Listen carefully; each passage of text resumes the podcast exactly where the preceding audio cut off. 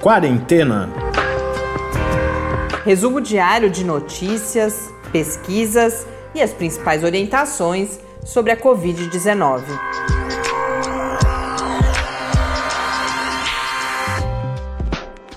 Quarentena, dia 34.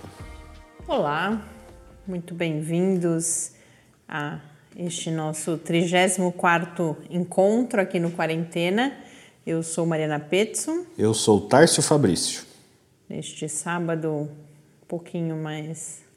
pouquinho só, mas mais descansados. A gente vinha de três dias. Uh, Intensos, né?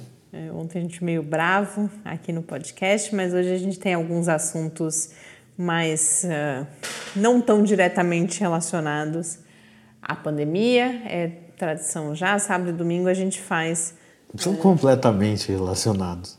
São o quê? Completamente relacionados? É, mas não, não, não são uh, as coisas mais diretamente relacionadas, tratamento, vacina, sim, sim. medidas, reflexões aí que vão um pouco além do cenário mais direto que a gente está vivendo diariamente. Mas a gente começa com os números, é sempre importante a gente ir se situando nesse cenário. Então, aqui no Brasil são, segundo o Ministério da Saúde, 36 mil 599 casos confirmados, com 2.347 mortes.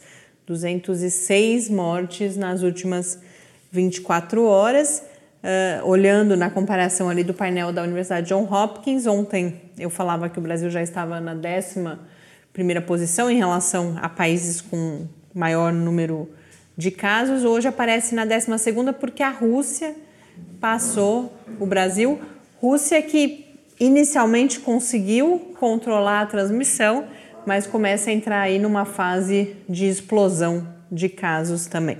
No mundo, segundo a Organização Mundial da Saúde, são 2.160.207 casos, 85.678 novos casos nas últimas 24 horas, então, novamente, um número aí acima dos 80 mil uh, casos. Né? A gente vinha numa série de 70 e poucos mil casos novos a cada 24 horas, já dois dias que esse número está acima dos 80 mil. E a gente tem um pessoal se manifestando aqui, quem já está acostumado com o programa é o Pepe e a Bela, que são nossos produtores caninos aqui. Quem não está acostumado está conhecendo agora o barulho que eles vira e mexe fazem durante alguns episódios.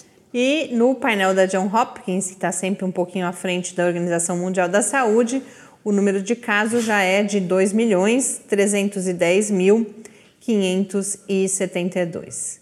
A gente começa com algumas notícias rápidas aqui no Brasil. Hoje surgiram notas aí sobre diferentes usos de hotéis em São Paulo nesse cenário de combate à Covid-19. Exatamente. O primeiro deles é que médicos e enfermeiros eles estão morando em hotéis para proteger os seus familiares de, de contaminação. É, por exemplo, tem um hotel na zona sul de São Paulo que já tem quase 200 quartos que são ocupados por esses profissionais. E a outra notícia relacionada aos hotéis é que se, já se cogita a utilização deles como enfermarias para casos não relacionados à Covid porque casos leves, né? Porque conseguiria se deslocar esses pacientes para o hotel para serem tratados lá, liberando os espaços para pacientes com a Covid-19. É, ao mesmo tempo, eu vi algumas notícias sobre isso na televisão hoje. Ao mesmo tempo, em alguns casos, isso é inclusive uma alternativa para o setor hoteleiro, porque um dos, dos hotéis que eu vi Uh, em São Paulo, por exemplo, era uma parceria, uh, uma contratação, né, na verdade, por um grande hospital da capital. Então, o hotel uh, consegue esse outro destino aí, com isso consegue continuar funcionando, ainda que, por exemplo, com equipes reduzidas. Mas em algumas cidades você tem uma questão de solidariedade também, alguns hotéis que estão colocando o seu espaço à disposição sem custo para usos dessa natureza. Lembrando que é uma estratégia que na Espanha e na Itália foi utilizado. O governo obrigou até os hotéis a cederem esse espaço para esse tipo de serviço, E também vale lembrar que no, no consórcio Nordeste, alguns governadores já tomaram medidas semelhantes de é, utilizar alguns hotéis que estavam vazios para rearranjar e remanejar vagas hospitalares. Você falou do Nordeste, outras notícias que nós temos vêm do Ceará. Exatamente, o Ceará deve prorrogar o período de isolamento social. É, o anúncio foi feito hoje pelo governador Camilo Santana e a equipe dele ainda está estudando por quanto tempo vai ser essa prorrogação, se outras medidas também vão ser tomadas com essa prorrogação. Isso vai ser provavelmente anunciado logo no começo da semana. Mais um estado, então, né, que prorroga a sua quarentena aqui no Brasil. Também tem uma outra notícia lá do Ceará, que o Ministério Público Federal recomendou às forças de segurança do Ceará para impedirem manifestações no dia de amanhã. Tá, isso falava ontem, tem manifestações aí previstas, é bom a gente nem ficar falando muito, né? Ah, há recomendações de que esse tipo de manifestação, inclusive, se beneficia quando a gente fala muito sobre elas, mas são essas manifestações que devem ser coibidas, então, pelas forças de segurança no Ceará. No mundo, para variar um pouco, a gente tem uma boa notícia para destacar hoje, que a Itália registrou a cura de mais de 2.500 pessoas Uh, então, a recuperação da Covid-19 em um único dia, esse é um, um, um recorde. Itália que alcançou 2.800 pessoas internadas em UTIs, um número que não se via desde 20 de março. Não se via. A gente fica até em dúvida né, se isso é bom ou ruim, porque 2.800 2.800 pessoas é bastante gente ainda, mas é metade do que a, a Itália tinha no começo desse mês, então Itália que vem mostrando aí uma diminuição consistente no número de casos, no número de vítimas, então finalmente parece que a situação começa a se resolver em um dos países, sem dúvida, mais impactado até esse momento pela Covid-19. Bom, começando aqui as notícias mais que a gente se debruça com um pouco mais de atenção no programa de hoje.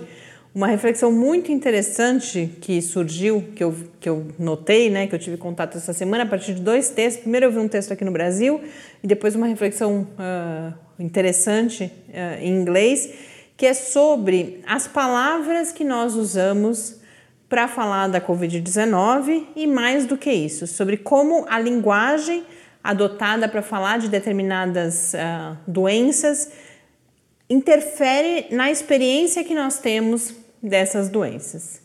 Então, o texto aqui no Brasil foi um, uma postagem do médico Rico Vasconcelos, que é um médico infectologista, tem um blog no UOL, uma pessoa que tem um trabalho aí dedicado à divulgação do conhecimento em saúde, trabalha geralmente com HIV, trabalha bastante né, com HIV AIDS, e ele publicou um texto dizendo por que devemos parar de falar em grupos de risco para a Covid-19.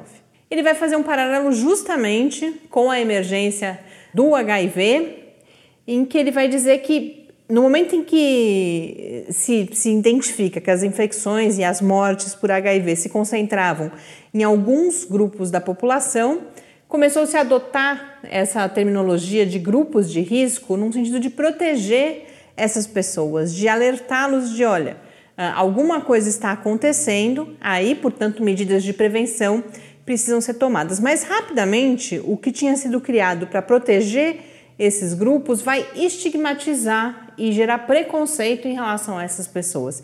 Porque o risco, que era o risco que elas corriam de serem passa infectadas, a passa a ser. infectar os outros. É, e aí elas passam a, a, ser isoladas, estigmatizadas. Uma parte, é, um desses grupos eram os homens gays que já sofriam preconceito, e isso só se agrava a partir da epidemia aí, de, do, da emergência né, do HIV.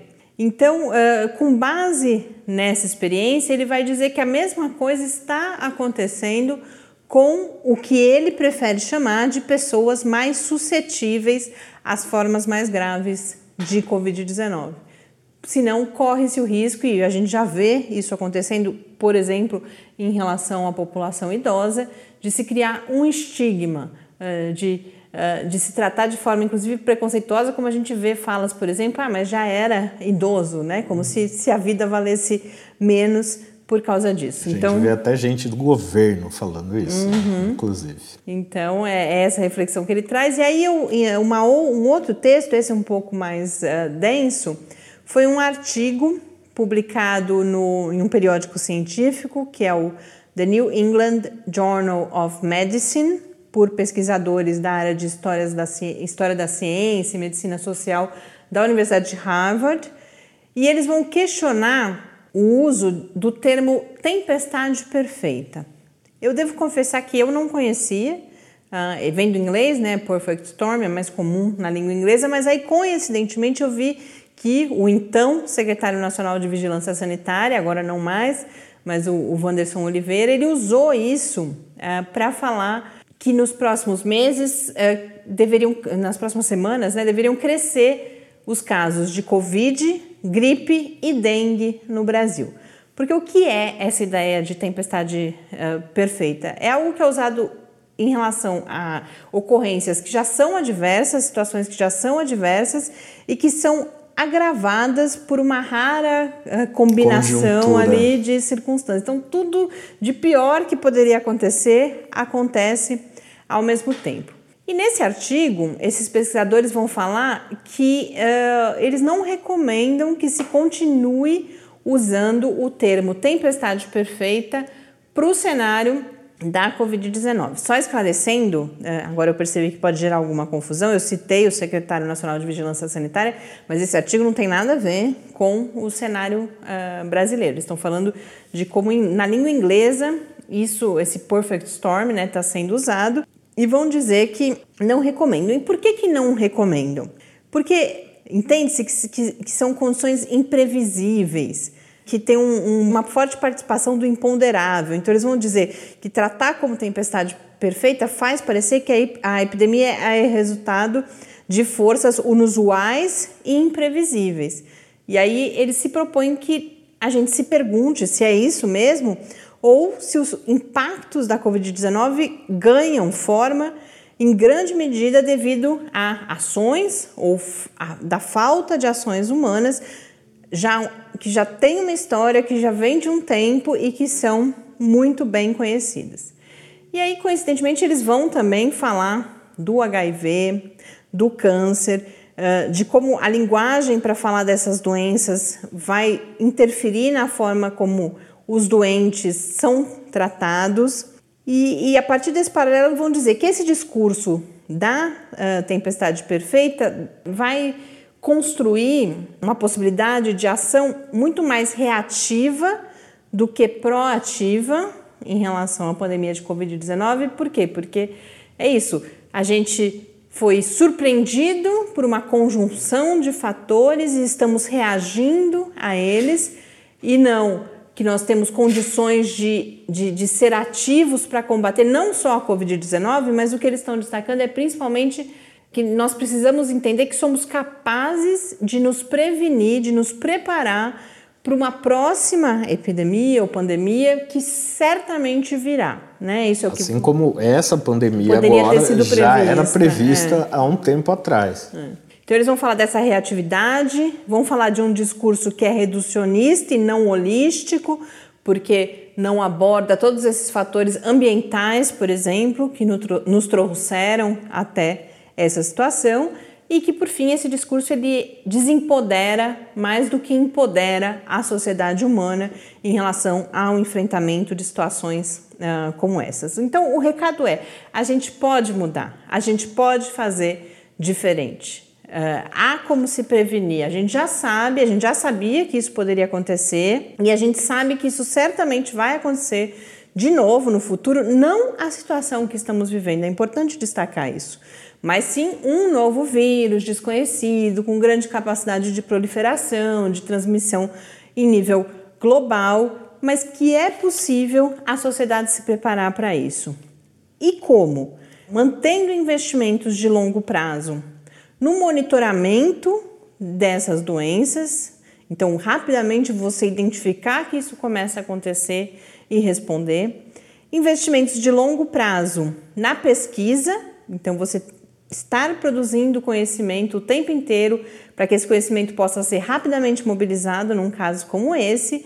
E por fim, investimento na infraestrutura de saúde. E eles chamam isso de proatividade em oposição a medidas que focam não na prevenção e sim no tratamento, que são as vacinas e os fármacos. E a gente vem falando isso há vários dias, né? A redenção agora, e de fato, nesse momento só, o que a gente pode ter, além dessas medidas de mitigação, né, de distanciamento social, é a emergência de um fármaco e principalmente o surgimento de uma vacina. Mas o que os autores estão destacando é que a gente não precisa esperar Isso. pelo momento em que a gente tem que correr atrás de uma vacina e de um remédio. A gente uhum. pode pre prevenir pandemia, se não o surgimento do vírus, obviamente, mas que ele tenha um impacto tão grande sobre a sociedade como este está tendo. E uma outra questão, essa questão da, da, participação humana, então é a participação humana, tanto porque não fez coisas que deveria ter feito, mas também pelas questões ambientais que vão favorecer é, que surjam vírus com essas mutações. E por né? que, que, que isso acontece ambientalmente? É importante a gente explicar que a gente está desmatando. O desmatamento, por exemplo, vai colocar o homem em contato com vírus que estão guardadinhos lá, escondidos na floresta, em um animal são milhares, milhões de vírus. É, a expansão urbana vai deslocando o homem para mais próximo da, da, de áreas naturais. Os animais eles não reconhecem também as fronteiras que a gente vai estabelecendo. Então, um animal infectado com algum tipo de vírus, ele pode sair dessa área natural e entrar numa cidade, passar esse vírus para alguém também. É, a questão do aquecimento, que pouca gente dá atenção pode é, auxiliar alguns vírus a se mutarem ou a fazerem esse pulo de uma espécie para outra. É, existem estudos que você tem vírus que estão congelados em geleiras, vírus desconhecidos e do que passado, essa, do né? passado e que essas geleiras derretendo esses vírus podem se reativar. Então, esse tipo de, de, de impacto que a gente gera no ambiente que vai trazer e vai fazer com que esse tipo de vírus emerja com muito mais frequência do que acontecia até agora. E um último aspecto de responsabilidade humana, de responsabilidade da nossa sociedade, é que algumas populações sejam muito mais vulneráveis nesse momento do que outras. Então, a gente vai falar coincidentemente disso daqui a pouco, mas a forma como estamos organizados e principalmente a desigualdade social e econômica faz com que algumas pessoas sejam muito mais vulneráveis e muito mais afetadas não só pela Covid-19 no sentido da doença, mas pelos impactos, por exemplo, do lockdown, eh, pelos impactos econômicos todos. Então, por isso eles dizem: não falemos mais em tempestade perfeita, porque não é exatamente isso que está acontecendo. A gente compartilha esses dois artigos e as outras notícias que a gente tratar aqui hoje lá no site do Lab que é o www.lab, com i no final, .fiscar.br barra quarentena news. E aproveitando, para quem quiser conversar com a gente, mandar sugestões de pautas, dúvidas a serem respondidas, por exemplo, pelo professor Bernardino, na, na, na sessão que a gente mantém aí durante a semana, dicas culturais para os nossos episódios de final de semana, o contato com a gente pode ser feito pelo e-mail podcastquarentena.gmail.com e também pelo Twitter QuarentenaCast. Vamos agora então à estreia de um novo quadro que irá ao ar aos sábados aqui no Quarentena. Mais uma parceria do Lab com o programa de pós-graduação em Sociologia da UFSCar.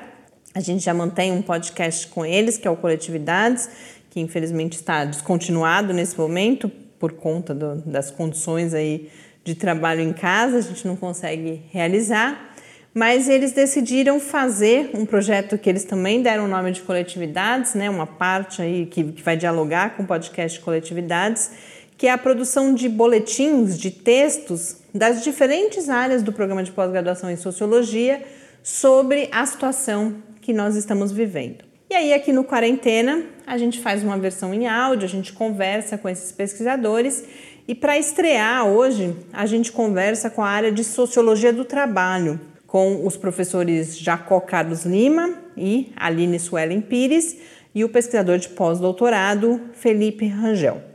Então, eles, nesse texto, que ainda não está, eu chequei hoje, ainda não está na página do programa de pós-graduação, mas a, a, ideia deles é disponibilizar esses textos lá, uh, que é um pouco a, nossa, a base para a nossa conversa aqui hoje.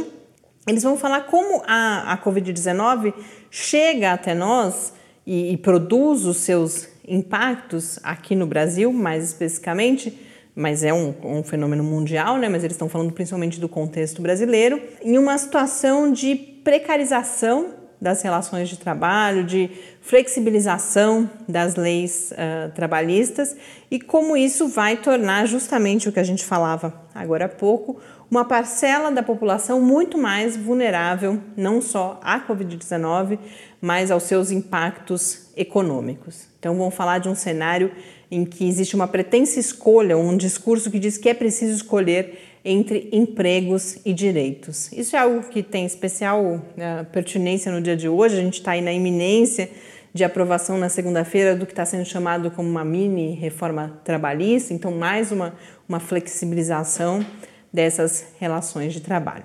Eu conversei então com os professores Jacó e Aline e com o Felipe e para a gente começar, o professor Jacó vai evidenciar que, embora haja um discurso de que a epidemia, é, essa pandemia, ela tem uma característica de atingir a todos nós, em todo o mundo, eh, sem distinção de pobres e ricos, por exemplo, que isso não é exatamente verdade e há sim um recorte de classe na Covid-19.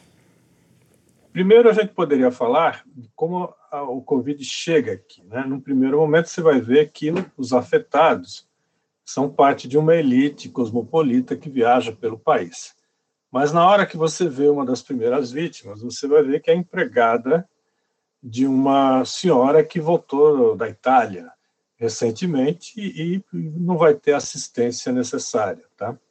Então, se no primeiro momento a difusão do, do Covid aqui tem a ver, tem um recorte de classe, mas de uma classe média para cima, você vai ver que o atendimento a essa classe média, o atendimento à expansão do vírus, ele vai ter esse recorte. Então, por exemplo, até a questão da, do isolamento social, uma coisa é você ser classe média, você ter tua casa, você ter seu salário, com perdas uh, menores, e outra é a maior parte da população que não tem como ficar em casa, porque mora o quê? Num quarto com mais 10 pessoas, que toma um ônibus ou um trem lotado todo dia. O que vai fazer, assim, a médio prazo, que essa camada da população, essas classes populares, sejam as mais afetadas. E são mais afetadas por quê? Porque não tem condições de lavar a mão, não tem condições de ter o álcool, não tem condições, inclusive, de ficar sem trabalhar, que aí entra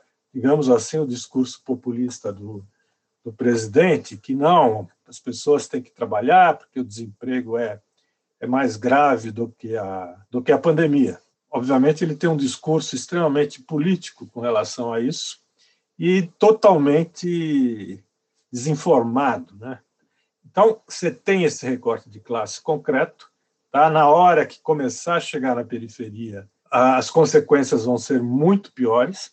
Tá? Embora nós possamos falar que o, o vírus ele não tem preconceito de classe, realmente ele não tem, mas você vai ter a, as formas possíveis das classes responderem ao vírus em termos seja de resistência, seja, por exemplo, quem come bem provavelmente vai ter uma, uma situação um pouco melhor, embora não necessariamente.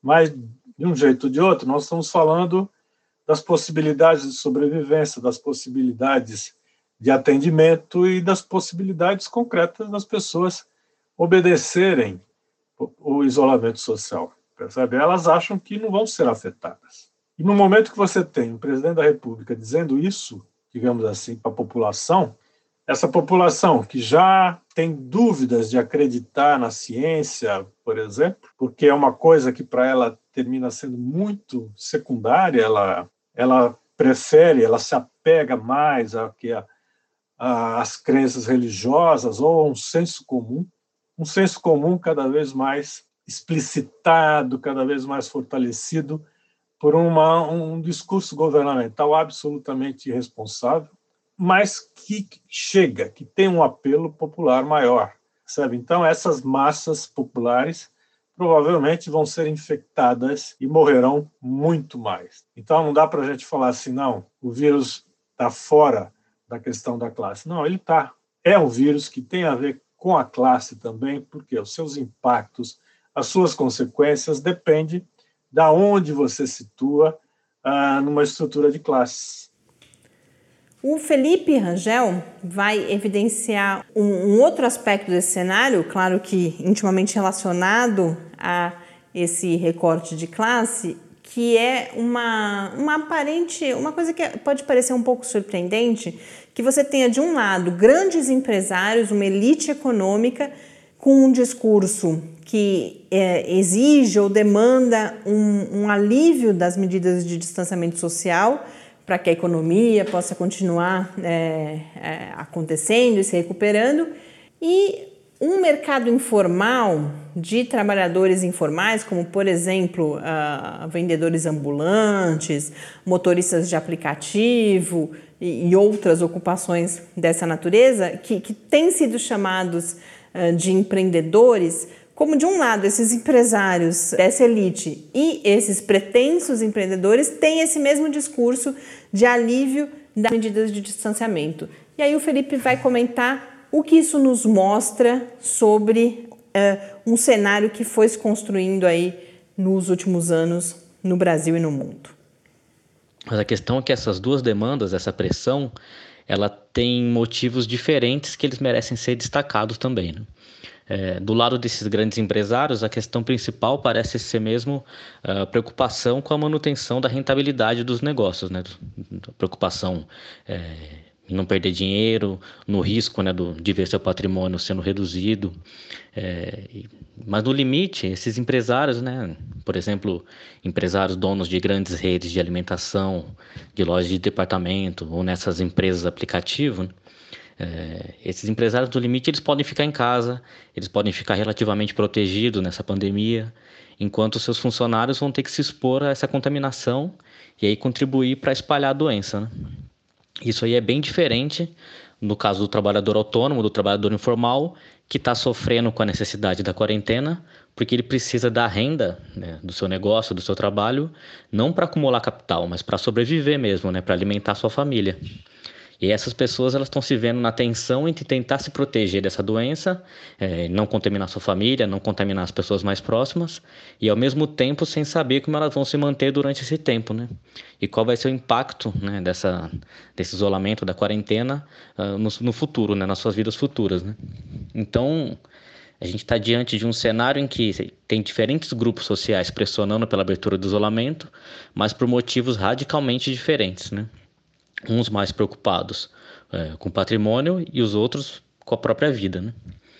E aí o um ingrediente a mais nessa situação, é, e que valeria também mencionar, é que são esses mesmos trabalhadores autônomos e informais que há muito pouco tempo atrás vinham sendo considerados empreendedores, né? Essa mesma informalidade que vinha sendo ressignificada como empreendedorismo. E aí o que essa crise tem mostrado para a gente é uma coisa que a sociologia do trabalho, por exemplo, tem discutido há muito tempo, que é a, a situação de vulnerabilidade desse trabalhador autônomo. Né? Um contexto é, de precarização do trabalho formal, de perda de direitos, né, de direitos que eram associados ao emprego, como aconteceu com a recente reforma trabalhista, né, que destruiu uma série de proteções ao trabalhador, nesse contexto de precarização dos empregos, fez sentido para muitas pessoas tentar um negócio próprio, né, um, porque a promessa de, de alguma melhoria de vida passou a ser identificada nessas estratégias, né? Mas ao mesmo tempo, eh, isso vinha às custas de um trabalho intenso, né, muito intenso e sem qualquer proteção social. Aí no meio dessa pandemia, eh, essa vulnerabilidade ela ficou escancarada, né? Mostrando a fraqueza desse discurso, né, de que cada um tem que ser responsável por si mesmo, de que o Estado tem que se afastar da regulação do trabalho. O que a crise tem mostrado para a gente é a incapacidade do mercado de garantir saúde, de garantir dignidade para as pessoas. E aí todo mundo volta a recorrer ao Estado, né? Inclusive as empresas vão recorrer ao Estado. Ficou evidente, é uma coisa que a sociologia vinha mostrando já há muito tempo, né? Vinha mostrando para a gente há muito tempo, que, que sem direitos, que sem alguma garantia social, de que as pessoas possam viver com dignidade, mesmo quando elas não estão trabalhando, mesmo quando elas não podem trabalhar, se a gente for depender só da boa vontade do mercado, da boa vontade dos empresários, a gente vai condenar a nossa população a níveis cada vez mais extremos de sofrimento, né? Como essa escolha que muitos trabalhadores agora estão tendo que fazer entre alimentar a sua família ou se proteger da contaminação. Para além dessa crise, desse cenário aí de pauperização, de vulnerabilização de parcela, grandes parcelas da população, o professor Jacó vai destacar, e eles, eh, os três autores, né, destacam no texto que eles produziram, como este é também um momento de disputa de narrativas, de projetos de país, de sociedade e que aquilo que pode resultar em um agravamento de um determinado cenário também pode significar uma oportunidade de transformação. Olha só, é um momento de disputa porque o que está em, em, em, evidência? A falência do, do modelo que a gente chama de neoliberal, na qual você tenta enfraquecer o Estado e passar para o setor privado todos os setores que, em tese, estariam garantindo a reprodução social, tipo saúde, educação, etc. E o que está ficando evidente é que essas políticas falharam fragorosamente. Tá? Quando você vê o presidente francês elogiando o estado de bem-estar social, quando ele, quando assumiu, quis exatamente enfraquecer ou acabar com esse estado de bem-estar social. A mesma coisa na, na Inglaterra, o elogio ao sistema público de saúde que você tem na Inglaterra. E mesmo aqui no Brasil, com o ministro da Saúde, que sempre foi um lobista de empresas privadas no setor da saúde e que passou agora a utilizar o, o avental do SUS como mostra da importância do sistema unificado de saúde para combater a pandemia. Então, concretamente, você tem uma proposta que é uma proposta que eu digo assim de possibilidades de mudanças concretas, no sentido de se repensar mais uma vez o papel do Estado e a sua importância na reprodução social, ou seja, saúde, educação e, outras formas de investimento social, eles são fundamentais e o Estado tem que fazer isso. O setor privado não tem o menor interesse. Por outro lado, você vê o seguinte: você vê que o setor privado responde no Brasil, mas não só no Brasil, de uma forma muito dúbia, né? sempre questionando a economia, como vai ficar a economia em função dos seus prejuízos, dado o lockdown, dada, enfim, todo o isolamento social, e com isso queda no consumo, queda na arrecadação, queda em tudo. Então, de fato, você passa a ter aqui algumas empresas respondendo de uma forma, uma forma oportunista, tipo assim, lucros de bancos no qual eles estão direcionando 0,00% para resolver a questão da pandemia, tentando mostrar uma responsabilidade social que eles estão longe de ter.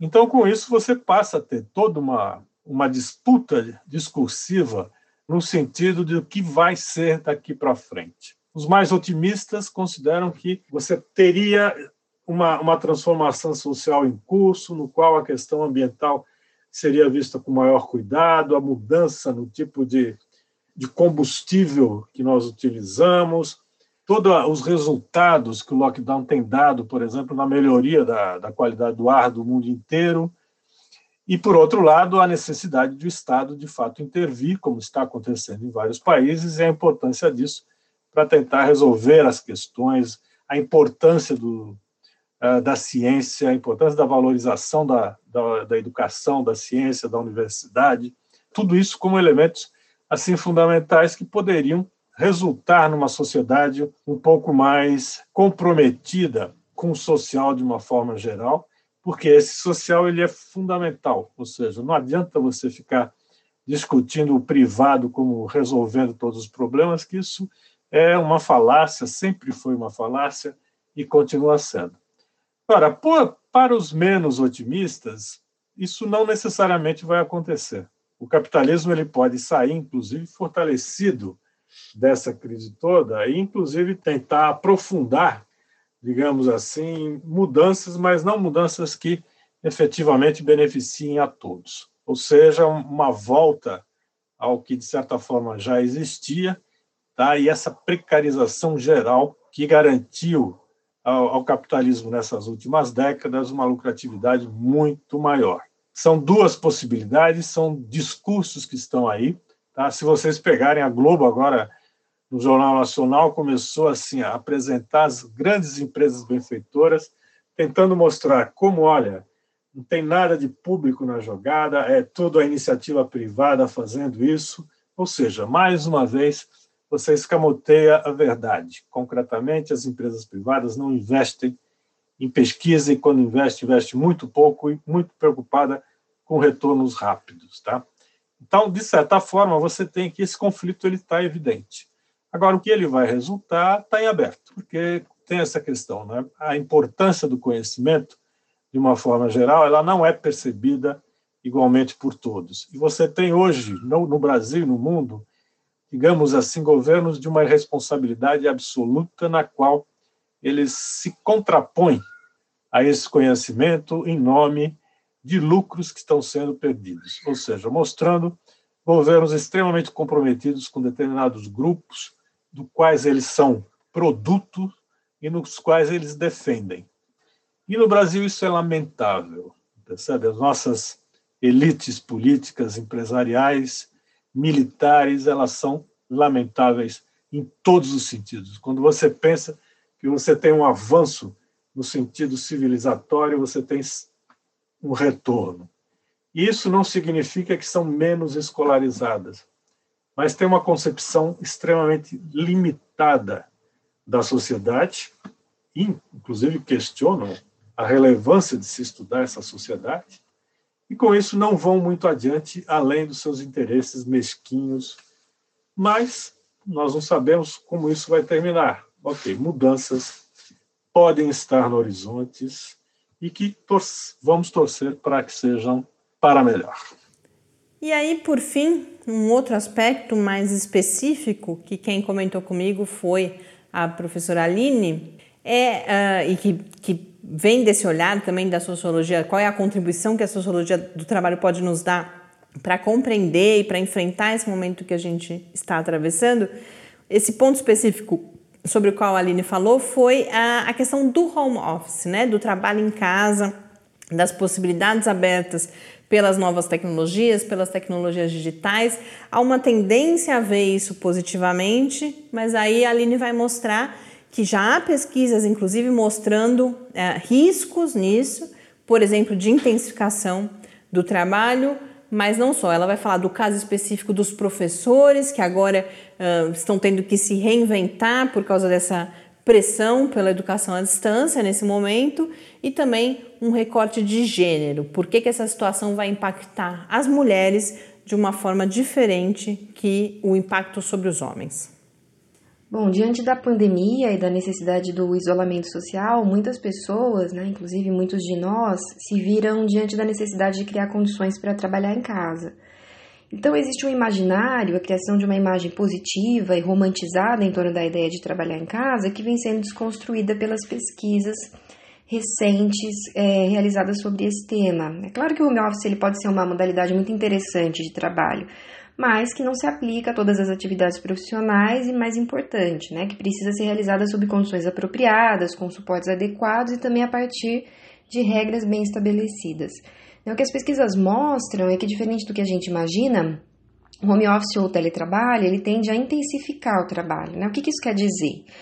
Há uma tendência, por exemplo, de extensão das jornadas de trabalho no home office. Né? Então, muitos profissionais, eles né, começam a trabalhar antes, ou mais comum que isso, né, estender as atividades profissionais para além do horário estabelecido por conta da facilidade de, de estar em casa. Né? Então, é algo que acaba sendo naturalizado. É, no mesmo sentido, é muito comum que as pausas, por exemplo, para almoço, também sejam é, abreviadas ou até mesmo suprimidas. Né? Então, há em geral uma dificuldade de se estabelecer esses limites, né? Então, porque o profissional ele está trabalhando de casa, o chefe, os colegas de trabalho e em muitos casos também os clientes da empresa, eles tendem a achar que o trabalhador está disponível 24 horas por dia. Né? E as facilidades tecnológicas que a gente tem, eles acabam favorecendo essa ausência de fronteiras né, entre vida e trabalho, né? sobretudo o WhatsApp.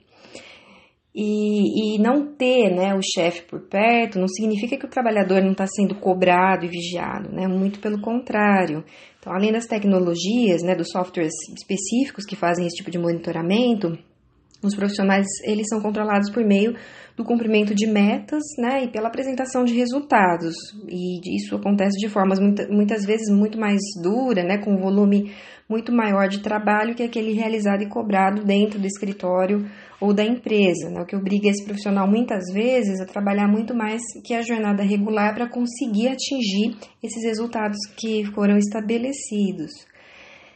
E nesse contexto, né, acho que o que a gente está vivendo, o grande exemplo que a gente está observando é o dos professores, que de repente, sem qualquer preparação, se viram obrigados né, a se virar para preparar videoaulas, ou seja, né, conteúdos específicos para vídeos, além de realizarem as gravações, fazerem edição desse material, né, além de todas as outras atividades didáticas pedagógicas habituais. E muitos têm se queixado que precisam ficar online de uma forma quase permanente para tirar as dúvidas dos estudantes, ou seja, né, é claramente um acúmulo de funções e uma intensificação do trabalho dos professores. Né?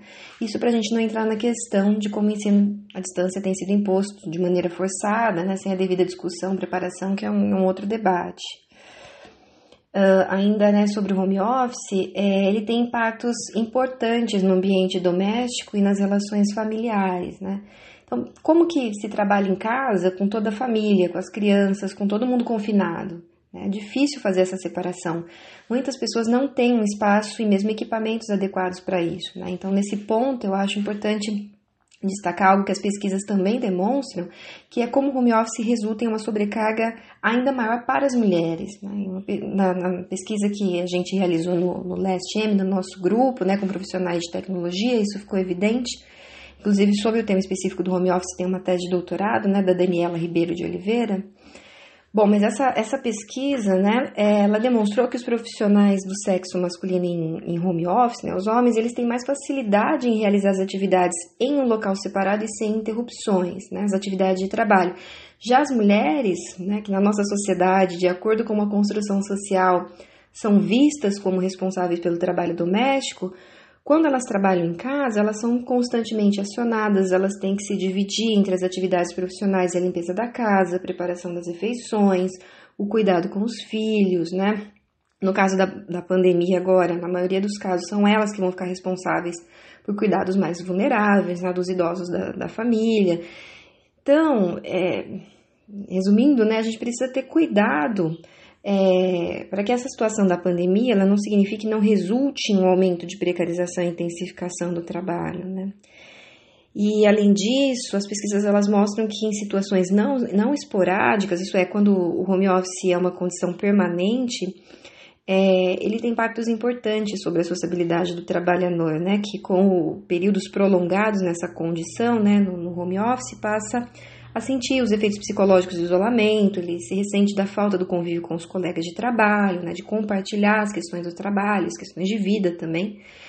E, e, também se queixam da, da invisibilidade que o home office ele proporciona, né, que pode dificultar, inclusive, tem impactos nas chances de promoção, de ascensão na, da, da carre, na carreira desse trabalhador, né.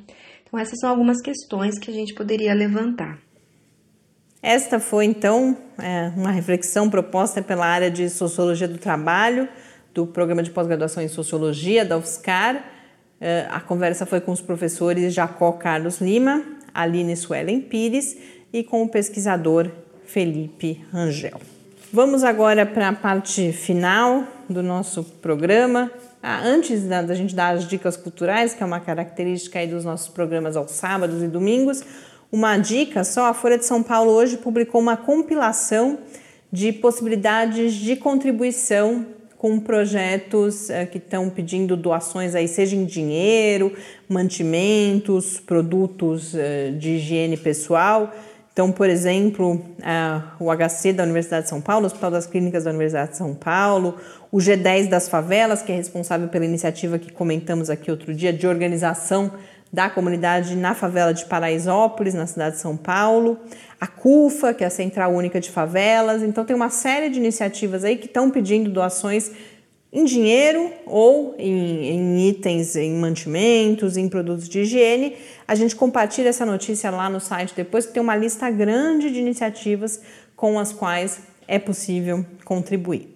E hoje na Dica Cultural eu tenho a satisfação de compartilhar com vocês uma sugestão que foi mandada para a gente por uma ouvinte fiel já aí de mais de, de uma semana com certeza, que ela entrou em contato com a gente pela primeira vez, a Marília Lemos. Antes de mais nada, mandar um grande abraço.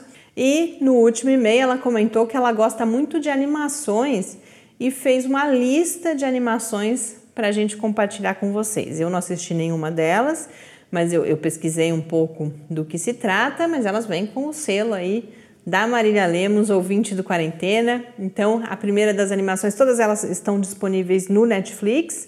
A primeira delas é a animação Saara, de 2017. É uma produção franco-canadense e que narra aí a aventura de duas serpentes e um escorpião através dos desertos.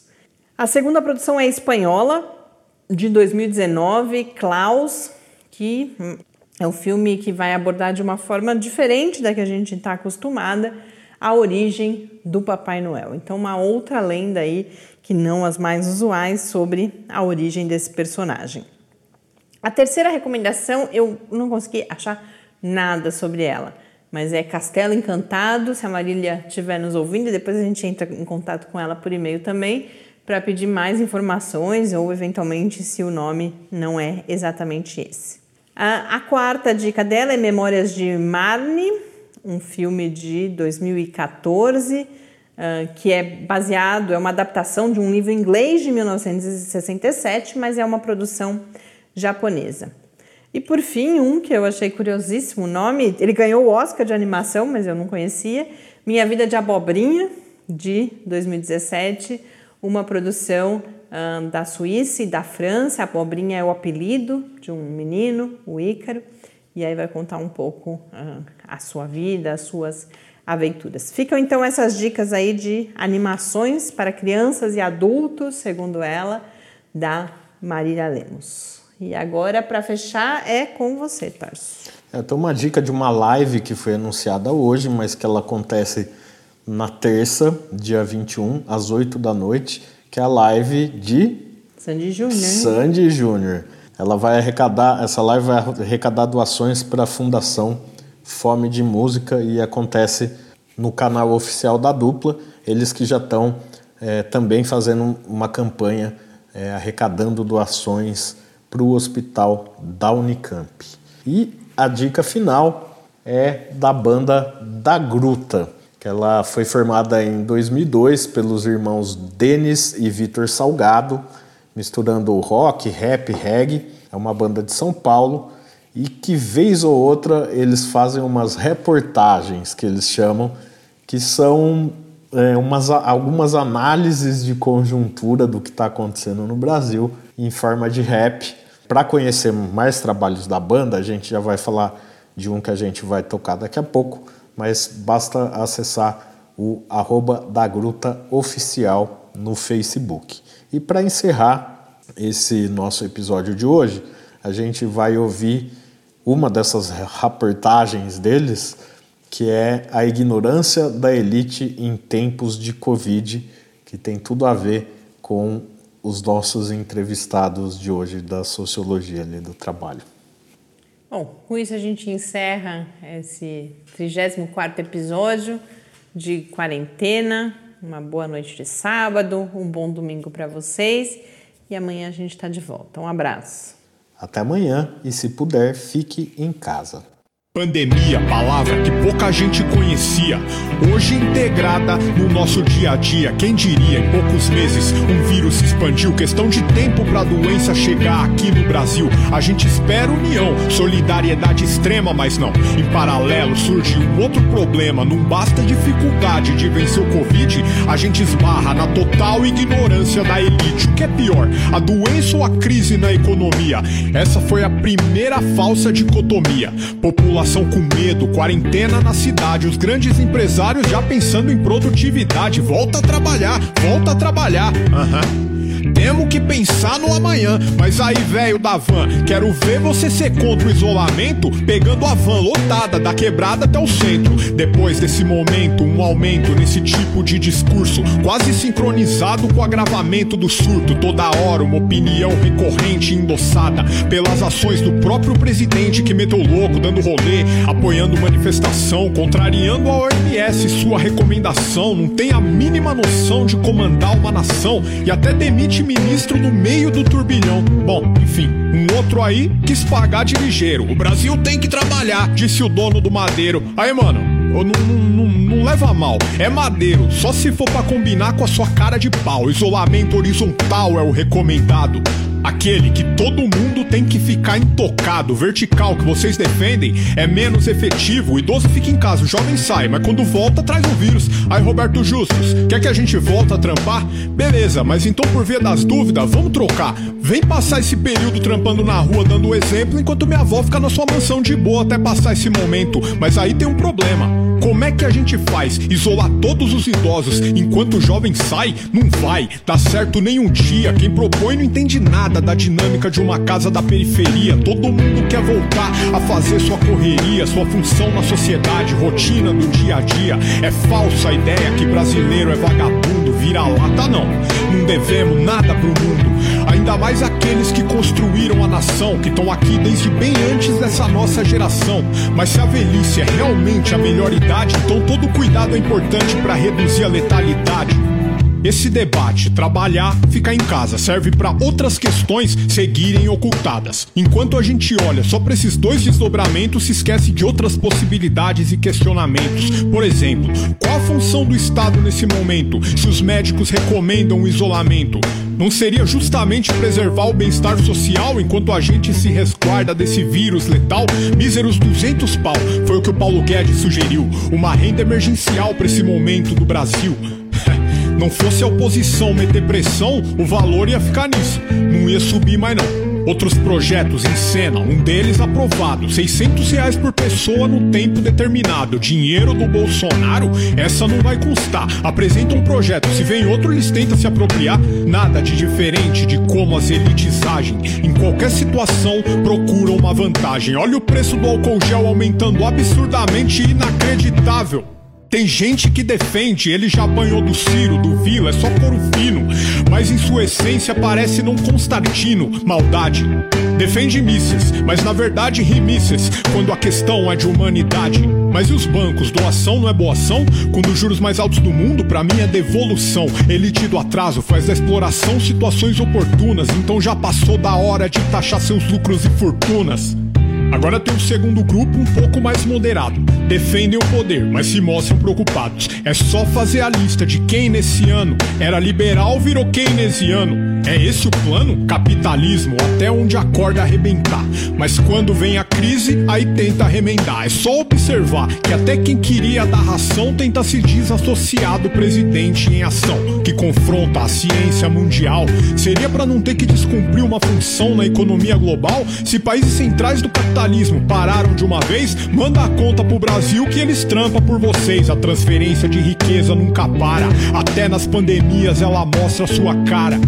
Não estamos no mesmo barco, esse é um falso debate. Pro pobre não querem hiato, pro rico tem até iate. Na verdade, o povo é quem move a máquina. Sem ele não se produz absolutamente nada. Dos trabalhos essenciais às entregas em domicílio, a linha de frente é a que sempre recebe menos auxílio. Ainda espero que as palavras do começo possam nos acompanhar durante todo esse momento, união e solidariedade, até cair a tão sonhada curva de contágio de letalidade. que a frase que traz esperança, isso vai passar. Reflita externamente o poder que ela tem de confortar. Mas para isso, a realidade não ilude. A voz mais importante agora é a dos profissionais de saúde. E para além desse período de complexidade, que a gente repense também os modelos de sociedade em reduzir mais uma curva, a do capital, criar formas mais justas de organização social.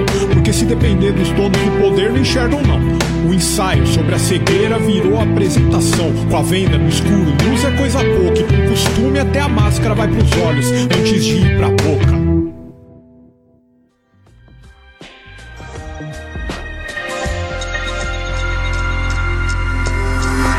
Quarentena é uma realização do Laboratório Aberto de Interatividade para Disseminação do Conhecimento Científico e Tecnológico da Universidade Federal de São Carlos, o LAB da UFSCar, do Centro de Desenvolvimento de Materiais Funcionais, CDMF, e do Centro de Inovação em Novas Energias, o CINE. Pauta, produção e apresentação, Mariana Pezzo e Tárcio Fabrício. Arte e design de Henrique Mateus. Desenvolvimento web, Eduardo Martins. Edição de áudio, Lucas Stefanuto. Apoio Fundação de Amparo à Pesquisa do Estado de São Paulo.